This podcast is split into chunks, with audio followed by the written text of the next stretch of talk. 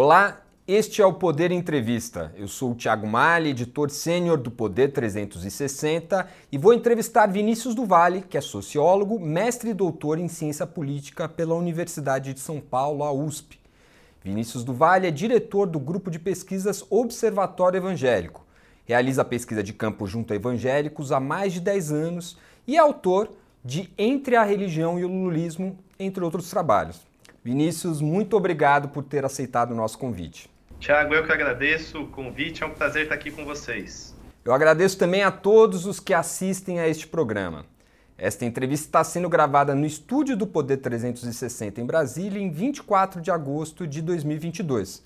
Para ficar sempre bem informado, inscreva-se no canal do Poder 360, ative as notificações e não perca nenhuma informação relevante. Eu começo essa entrevista te perguntando, Vinícius, sobre os evangélicos, que é o seu tema de pesquisa. Eles participam ativamente da política brasileira, ao menos desde o início ali da década de 80, eles começam a se organizar.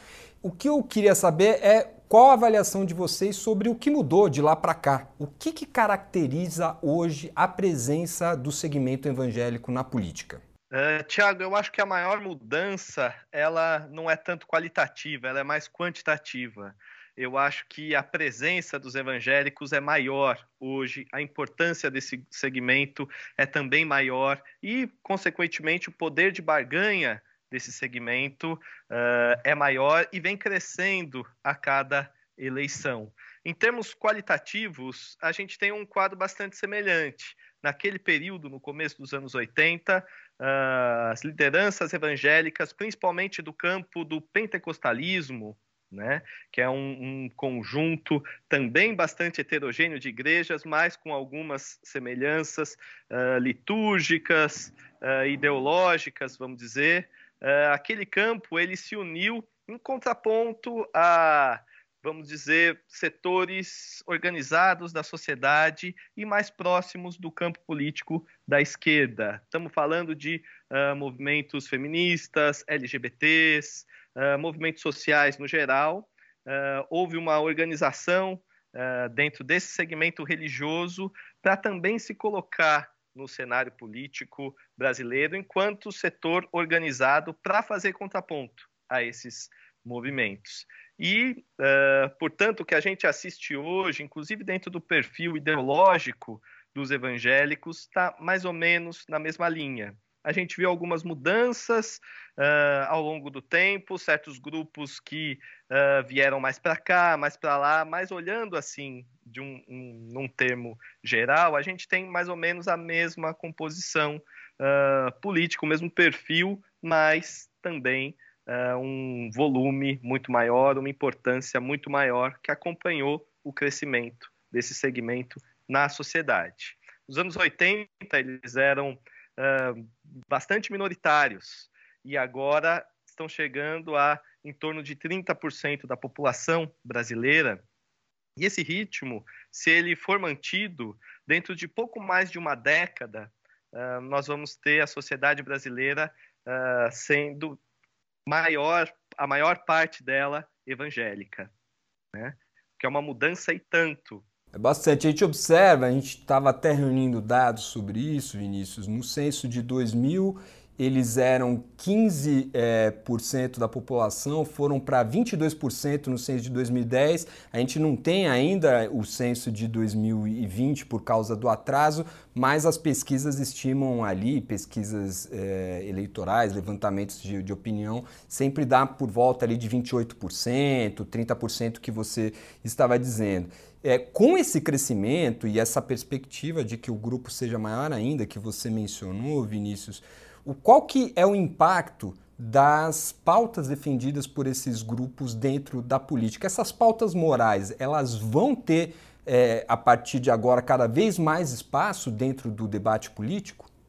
Uh, acredito que sim, Tiago, principalmente pautas relacionadas à temática da família, uh, à temática da sexualidade, a temática da violência, do uso de drogas, de entorpecentes, etc.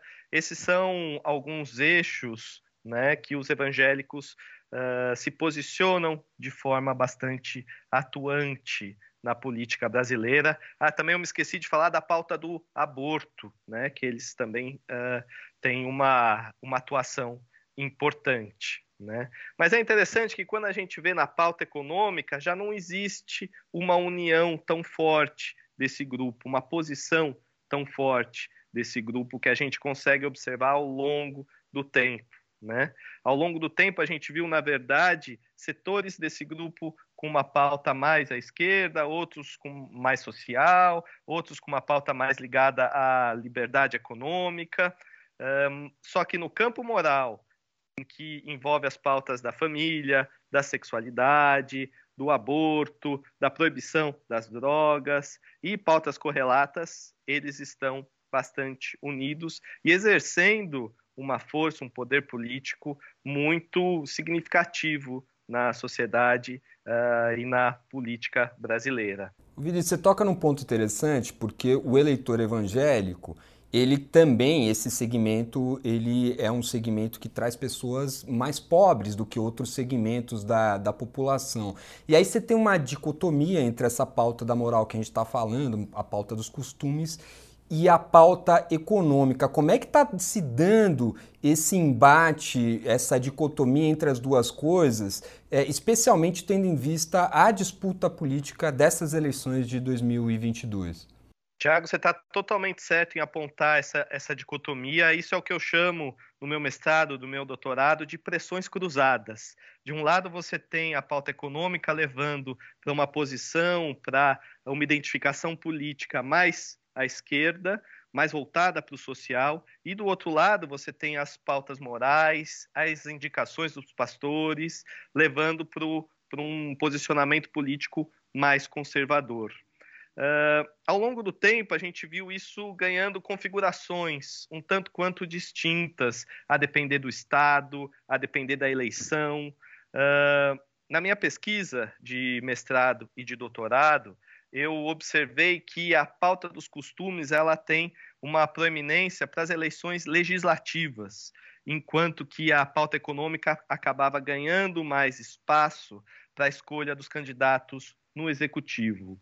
Isso, de certa forma, uh, foi um pouco bagunçado com o bolsonarismo, uh, porque a gente viu uh, setores evangélicos importantes apoiando a eleição do atual presidente Jair Bolsonaro em 2018 e desde então a gente vê uma aliança muito forte desses grupos com o presidente Bolsonaro e que uh, isso vem influenciando bastante o quadro político que a gente está. De certa forma, a gente está vendo o segmento evangélico como um dos poucos setores na sociedade que está destoando do, do quadro geral e colocando uma preferência política nítida pró-Bolsonaro nesse momento. Então, uh, a gente vê que essa pauta econômica ela vem uh, também né, ganhando mais, mais força. Uh, perdão, a pauta moral vem também ganhando mais força para o executivo. E isso é uma, uh, uma questão que a gente pode identificar e que, de certa forma, representa uma, uma certa mudança com o quadro anterior. De certa forma, né, Tiago, o, o, o bolsonarismo ele vem trazendo vários elementos novos para a política brasileira, principalmente para o campo da direita, para o campo do conservadorismo. Ele traz uh, elementos que nós não tínhamos antes, né? E entre um desses elementos é a presença tão significativa da questão religiosa. Entendi. É, a gente está vendo isso claramente nesse embate entre os dois principais candidatos à presidência, o ex-presidente Lula e o atual presidente Bolsonaro. É, eles recentemente estão fazendo uma espécie de guerra santa, entre aspas, ali. Vários líderes bolsonaristas comparam o ex-presidente Lula ao demônio, falando inclusive a palavra demônio, é, e recentemente o, o, o, petista também chamou o presidente Jair Bolsonaro de fariseu. É, eu, eu, li um artigo escrito por você recentemente onde você diz que parece é, que o Bolsonaro está ganhando um pouco de terreno dentro desse, desse segmento. Imagino que isso, obviamente, tem a ver com as pautas morais. Você pode explicar, e você pode explicar como que é, é possível que esse segmento é, se, ao contrário de, de uma outra parte da população, é, coloque as pautas morais até acima, é, talvez, das pautas econômicas, onde parece é, prevalecer, quando isso acontece, é, o candidato do PT, o Lula? Uh, então, Tiago, tem até um livro recentemente lançado pelo cientista político uh, Vitor Araújo, que foi meu colega, inclusive, na USP, que mostra que uh, a pauta moral ela tem uma aderência muito mais forte entre os evangélicos do que entre uh, o restante da população, os outros grupos religiosos. Né? Isso não quer dizer que a pauta econômica não seja importante. É, inclusive, quando a gente fala de, da pauta eleitoral, da, da, de eleição, né, a questão econômica sempre vai ter um peso uh, muito forte. E, recentemente, a gente tem visto a disputa política ser levada em termos religiosos também. Os setores próximos ao presidente têm chamado o, o ex-presidente Lula de demônio, uh, de alguém que vendeu sua alma para ter o poder. Por sua vez, o Lula entrou nesse jogo também, chamou o Bolsonaro de fariseu, disse que se tem alguém que é possuído pelo demônio, esse alguém seria o Bolsonaro, né? Ou seja, ele comprou essa, essa agenda.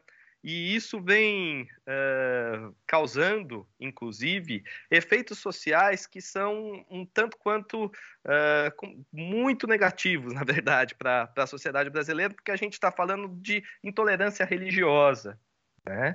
Uh, por exemplo, quando o ex-presidente Lula é associado ao demônio e a evidência disso é a presença dele, ou a conversa dele, ou da sua mulher com líderes ou com, enfim, espaços uh, de religiões de matriz afro-brasileira, né? Você tem associação dessa, dessa matriz religiosa, né? Religiões como Umbanda, Candomblé, etc., com a figura do demônio, com a figura do mal. Né? E isso aumenta uma intolerância religiosa que já vem crescendo nesse último período. A gente vê uh, pais de santos serem expulsos de uh, comunidades, a gente vê uh, terreiros sendo invadidos, né? e esse tipo de comportamento tem o efeito de reforçar essa intolerância religiosa, mas eleitoralmente falando, é um, um tipo de agenda que tem uma certa aderência,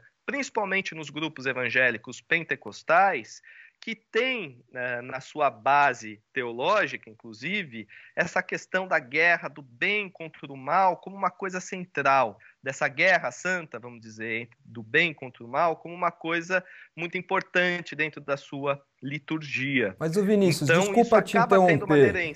Desculpa te interromper, mas não tem um risco em termos estratégicos mesmo, por exemplo, para a campanha do Lula em entrar nessa disputa que você mencionou de quem é mais religioso, porque o bolsonarismo está com um pé muito forte ali fincado, aliança com muitos pastores evangélicos. É, em termos estratégicos, isso não é perigoso para a campanha do Lula? É, eu acredito que sim, Tiago, porque é, quando a gente fica nessa disputa de quem é mais religioso que quem, né, é, é uma disputa muito complicada. E o Bolsonaro, para o segmento evangélico, ele está cercado dos principais líderes, das principais denominações desse campo. Então, é uma, é uma competição em que o Lula entra em campo uh, adversário, não é o contrário. Né? É um campo de discussão em que o Bolsonaro se sente mais confortável em jogar. Né? Enquanto que, por outro lado, o campo da economia né, é um campo que é mais favorável hoje ao presidente Lula, porque pessoas veem que o governo Bolsonaro é, tem uma, uma deficiência nesse lado econômico. Né? E vem a economia como um, um problema atual. Então, é, é o, o, presidente Lula deixando de jogar a estratégia de bater nessa fragilidade do adversário para entrar no campo do, do, adversário com as pautas morais e religiosas. Sem dúvida, representa um risco, uh, só que a campanha do Lula, ao que me parece, resolveu encarar esse risco, pelo menos num determinado momento, porque viu que estava perdendo eleitores importantes dentro desse segmento e resolveu entrar para tentar, eu acredito, na minha avaliação, criar uma, uma barreira para deixar de perder esses, esses votos. Mas é um jogo arriscado.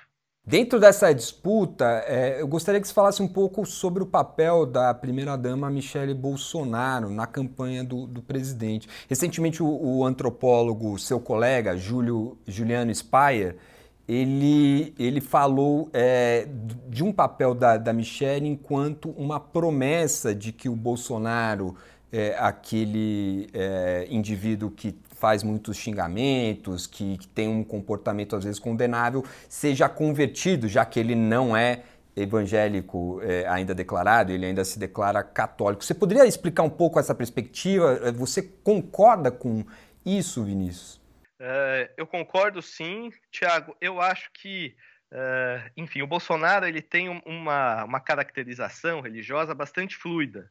Ele foi batizado pelo pastor Everaldo alguns anos atrás em Israel. Ele é católico de formação, ele frequenta cultos com a mulher dele, Michele. Ele também recebe imagens, ele vai para Aparecida e recebe uma imagem uh, da, da santa.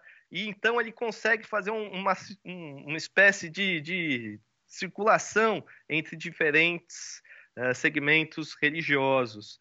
Uh, e ele tem essa figura uh, mais grosseira, mais enfática, que é vista por muitos evangélicos e também por católicos, obviamente, né, como uma postura que não reflete uma conduta religiosa, uma conduta cristã certo? E a Michelle aparece ali suavizando um pouco esse lado dele.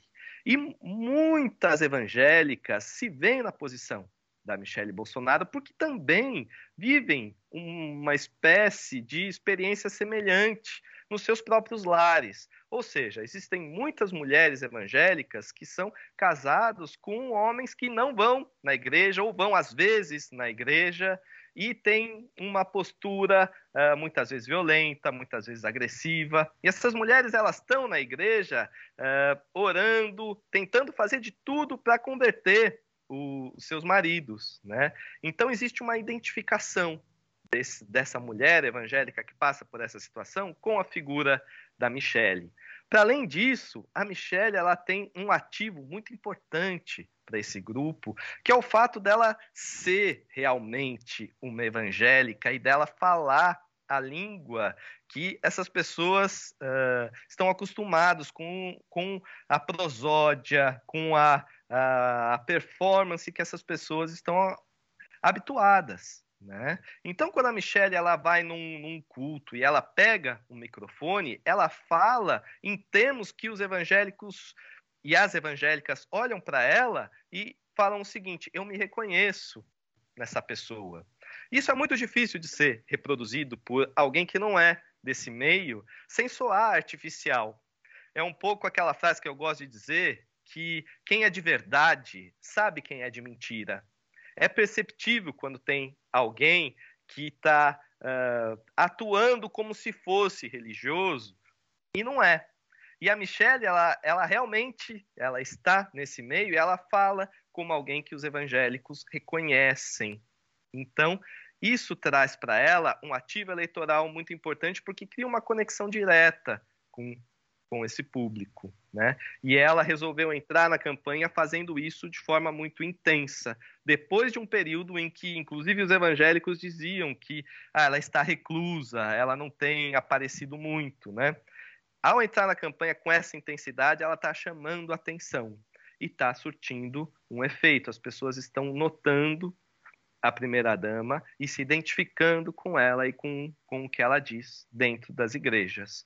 Isso explica, em parte, por que a gente está vendo uma oscilação nas últimas pesquisas em que uh, o atual presidente Bolsonaro vem ganhando terreno dentro desse segmento religioso. Entendi. E do outro lado, a estratégia do Lula em relação a esse segmento, ele chegou a se aproximar de, de alguns pastores. Como que você avalia a estratégia do ex-presidente Lula nesse segmento evangélico, Vinícius? Uh, eu acho que essa estratégia ela vem em várias frentes.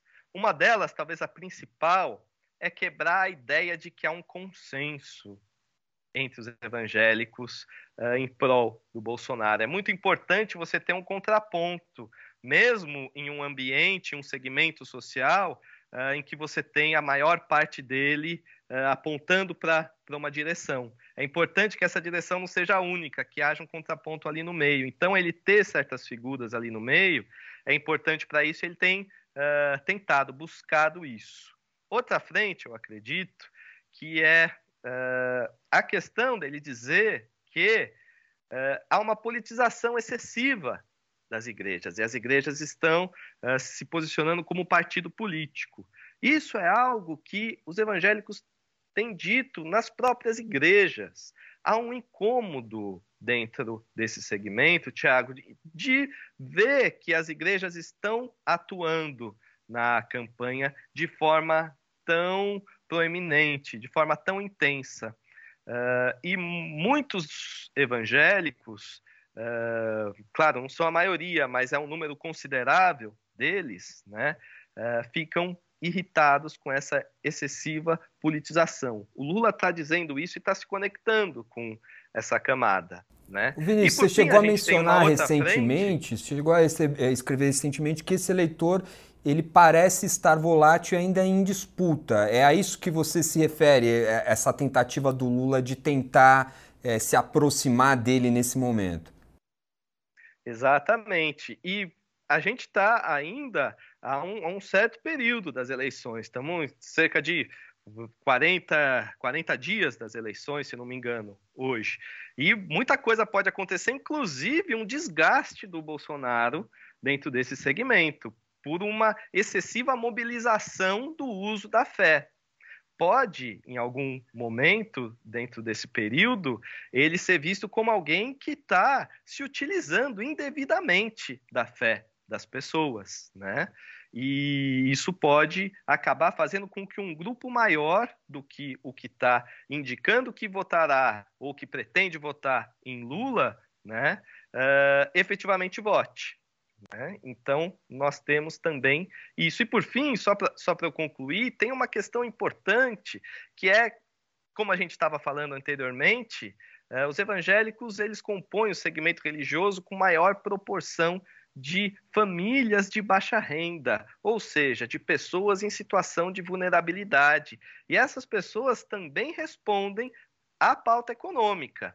E por isso o Lula tem uma entrada natural dentro desse segmento, e é por isso que quando a gente vai ver, inclusive os dados das pesquisas mais de perto, a gente vê que o evangélico mais pobre ele é menos uh, propenso a indicar o voto no Bolsonaro hoje.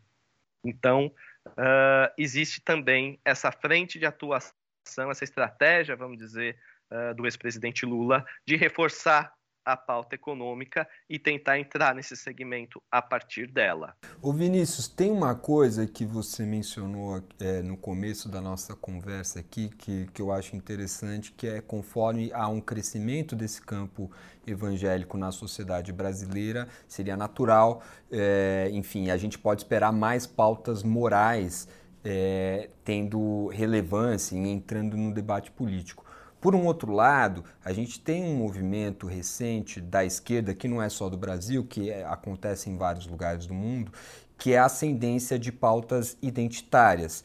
Feminismo, pautas é, de defesa dos direitos dos homossexuais e outras várias pautas que se chocam é, com esse, essas pautas morais do, dos evangélicos. Como é que a esquerda pode tentar, é, enfim, incorporar de alguma forma essas, é, essa disputa de narrativas e isso dentro é, dessa questão, porque a esquerda, pelo que a gente está conversando aqui, não pode prescindir também desses votos evangélicos, correto? Exatamente, Tiago. Essa não é uma equação fácil.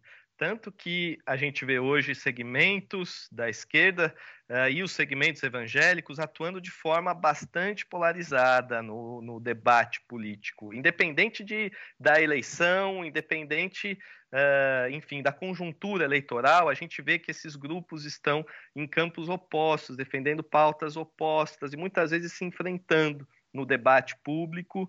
Uh, na política brasileira, né? Mas eu acredito que é possível incorporar algumas dessas pautas, uh, ressignificando uh, pontos delas. Por exemplo, trabalhar com a noção de família sem ser apenas a partir da chave uh, do casamento homoafetivo ou do casamento heteronormativo, trazendo para por exemplo, guarda-chuva da pauta da família, questões sociais, questões, enfim, que a esquerda traz uh, em relação à defesa dos, dos, grupos mais vulneráveis, etc. É possível defender a pauta da vida sem levá-la uh, apenas a partir uh, da questão do aborto, trazendo também questões que a esquerda pode, enfim, puxar a, a, a pauta para temas que ela discute, como justamente a defesa dos, dos mais vulneráveis, dos mais oprimidos na sociedade, uh, e assim por diante. Eu acredito que algumas dessas pautas possam entrar em disputa a partir do momento em que uh, elas possam ser ressignificadas, elas possam incorporar outros elementos que hoje a direita uh, traz e leva de forma sozinha, né? Uh, falar em família hoje é uma pauta basicamente levada pelos setores da direita política no Brasil, mas dá para ser diferente. Mas para isso, a esquerda também precisa mudar a sua forma de atuação uh, no cenário político, né, no, no, e se propor a fazer esse, essa ressignificação, esse enfrentamento. Uh, a gente não tem hoje uh, um, uma sinalização de que há grupos tentando fazer isso, mas essa é uma necessidade que vai ser colocada para o campo político da esquerda, se ele quiser, uh, enfim, ampliar a sua margem de atuação e o seu potencial eleitoral, em consequência, nas próximas eleições. Vinícius, a gente ah, caminha aqui para o fim da nossa entrevista. Antes de encerrar, eu gostaria de perguntar se tem alguma coisa que nos estudos eh, de campo, nas pesquisas que vocês conduzem, vocês têm observado é, em relação a esse tema evangélicos dentro da política é, que seja relevante, que a gente não tenha mencionado aqui? Tem mais alguma coisa que te chame a atenção? Uh, eu acho que esse é um campo que está mudando muito a todo momento. Tem toda hora toda hora tem coisas novas acontecendo. Uma coisa que eu destacaria, Tiago, é uh, os grupos de discussão, uh, os grupos de WhatsApp, os grupos de Telegram, uh, as redes sociais, enfim, desse segmento, que tendem a ser espaços em que certas pautas circulam sem nenhum contraponto. Os evangélicos, eles também estão discutindo entre si e estão, uh, enfim, discutindo política dentro desses grupos fechados das igrejas, dentro de grupos in, interdenominacionais, Uh, e esses espaços tem muita coisa acontecendo neles. Muitas vezes acabam sendo espaços em que fake news, em que questões morais aparecem pelo ponto de vista uh, da direita sem que haja nenhum contraponto. E isso pode ter, sim, um impacto uh, importante nessa eleição, porque são grupos em que qualquer outro segmento político qualquer outro político que não Bolsonaro atualmente tem influência. Chega ao final esta edição do Poder Entrevista. Em nome do jornal digital Poder 360, eu agradeço ao Vinícius do Vale pela nossa conversa aqui. Eu que agradeço. Um abraço, Thiago. Agradeço também a todos os que assistiram a este programa. Esta entrevista foi gravada no estúdio do Poder 360 em Brasília em 24 de agosto de 2022. Para ficar sempre bem informado, se inscreva no canal do Poder 360, ative as notificações e não, e não perca nenhuma informação relevante. Muito obrigado e até a próxima.